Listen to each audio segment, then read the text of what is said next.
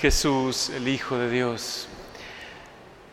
Qué maravillosa fe tenemos nosotros y con cuánta claridad hoy el Evangelio, este Evangelio tan profundo nos muestra el corazón de nuestra fe.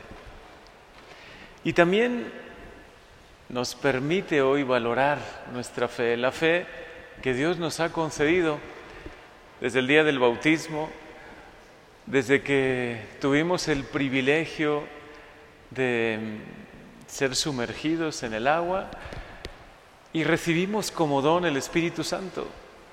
Y luego, pues por nuestra familia, por nuestro entorno, probablemente que nos ha ayudado mucho, hemos crecido en la fe. Pero no podemos conformarnos con una fe recibida o por tradición de alguna manera seguir creyendo, sino que todos nosotros hoy digamos, bueno, esta es mi fe, esta es la fe que he recibido, yo quiero profundizarla, quiero crecer en la fe.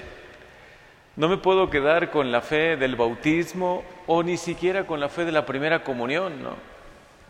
Algunos dirán, bueno, pues por lo menos con la de la confirmación, pero ni siquiera es suficiente. Necesitamos crecer, profundizar en nuestra fe amarla como un gran tesoro que se nos ha entregado y que tenemos en vasija de barro, que es una fe que también va a ser puesta a prueba. La declaración de fe de Natanael, del apóstol Bartolomé, o conocido como Natanael en el Evangelio, es de esas declaraciones, de las más profundas de la Biblia. Tú eres el Hijo de Dios. Realmente nosotros cuando asistimos a la Eucaristía creemos que Jesús, Hijo de Dios, se hace presente aquí sobre el altar, que es a Él a quien recibimos, que es con Él con quien nos encontramos, que así como se encontraron los discípulos y tuvieron esos encuentros que a veces pues envidiamos un poco, ¿no? ¿Quién ¿Quién fuera, no? Uno de esos discípulos que se encontró con el Maestro y pudo vivir tan cerca de él. Estar ahí cuando multiplicó los panes y los peces, verle obrar esos milagros, estar a su lado cuando enseñaba en el monte de las bienaventuranzas, estar ahí tan cerquita de Jesús, ¿no? Bueno, de alguna manera nosotros tenemos el privilegio de vivir todo eso por la fe. Porque realmente Jesús, el Hijo de Dios, nuestro Señor, nuestro Salvador, está vivo y realmente presente en este sacramento, la Eucaristía. Y nos invita a un gran banquete que es cada Eucaristía, es un encuentro con Él, es un banquete de fe, es un renovar nuestra fe, nuestra espiritualidad, que hoy aprovechemos esta oportunidad para renovar nuestra fe en Jesús, pero también en la iglesia. Porque hay algunos que hoy dicen, Jesús sí, yo creo en Él, pero iglesia no, ¿no? Y eso es una contradicción. Creer en Jesús es creer en su obra, por la que Él ha dado su vida, por la, por la que Él ha ofrecido todo, también su preciosa sangre.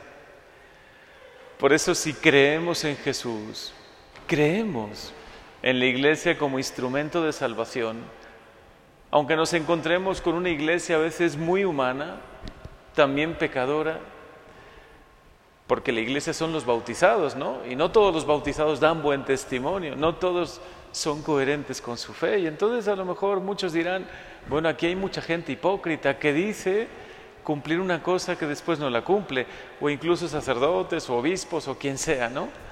La parte humana de la iglesia a veces toca un poco nuestra fe y a veces parecería que se tambalea nuestra fe, pero no debería ser así.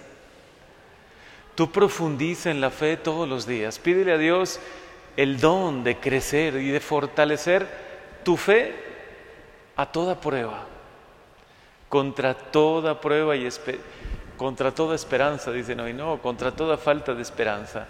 Y así debería ser nuestra fe. Señor, que mi encuentro contigo todos los días, porque debo renovar ese encuentro contigo, en la oración personal, en este encuentro que es la Eucaristía, en momentos de oración que pueda tener yo y también esté donde esté, puedo hacer crecer mi fe. Como pedimos hoy en la oración colecta, en esta oración al inicio de la Eucaristía, fortalece en nosotros, Señor, la fe con que tu santo apóstol Bartolomé se entregó con tanta generosidad a tu Hijo. Y por su intercesión haz que tu iglesia sea sacramento de salvación. Sacramento de salvación. Eso es la iglesia. Y lo seguirá siendo porque está asistida por el Espíritu Santo. Y seguirá siendo obra de Dios aunque está compuesta por hombres humanos y frágiles. Y siempre podré encontrarme con Dios en la iglesia, siempre.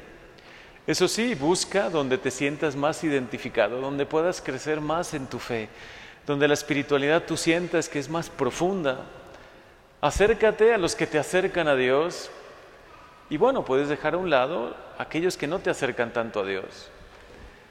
Pero sí, fortalece tu fe y que dependa de ti. Tú tienes que poner tus metas, tus objetivos en el crecimiento de la fe, así como las metas en tu empresa del crecimiento o en tu propia vida, pues haces como un programa de vida, más o menos hacia aquí vamos, pues en tu espiritualidad, en tu fe, también debe ser así. En este año,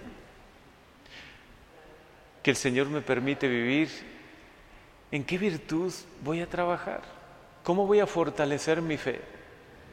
¿He leído la Biblia o quiero leerla? algún libro de espiritualidad bueno que me ayude de verdad a consolidar, a fortalecer mi fe. O cuando pasamos tiempo en internet, ¿no? Consultando sobre muchas cosas, ¿por qué no consulto también y escucho algunas conferencias interesantes sobre la fe? Hay muchos obispos, hay muchos predicadores buenos, muy buenos, que te pueden hacer crecer mucho en tu fe. Pongamos los medios concretos, porque la fe es un tesoro que Dios te confía gratuitamente, pero que depende de ti custodiarlo. Algunos a lo mejor lamentan, ¿no? Es que he ido perdiendo mi fe. Ya después de todos estos años de caminar, he terminado casi por perderla o siento que se está apagando mi fe. Pero no dejes que se apague tu fe. No permitas que el momento más sagrado de tu vida, que puede ser la Eucaristía, y momentos de oración que tú puedes tener, que nadie te los quite. Y que los metas, los objetivos y los medios que tú te propongas para crecer en tu fe y valorarla y tenerla como tu gran tesoro, que sea algo que tú mismo te propongas y que tú mismo sigas ese plan que te has trazado. Hoy, Señor, permítenos fortalecer, renovar nuestra fe. Yo creo en ti, Jesús, Hijo de Dios, mi Señor, mi Salvador. Creo en la obra que tú has fundado, la iglesia. Sé que sobre la roca firme de los apóstoles y que ahora sus sucesores, los obispos, sobre esa roca firme has fundado esta obra que es sacramento de salvación para mí. Yo te lo agradezco con todo el corazón y quiero, quiero seguir profundizando, fortaleciendo mi fe.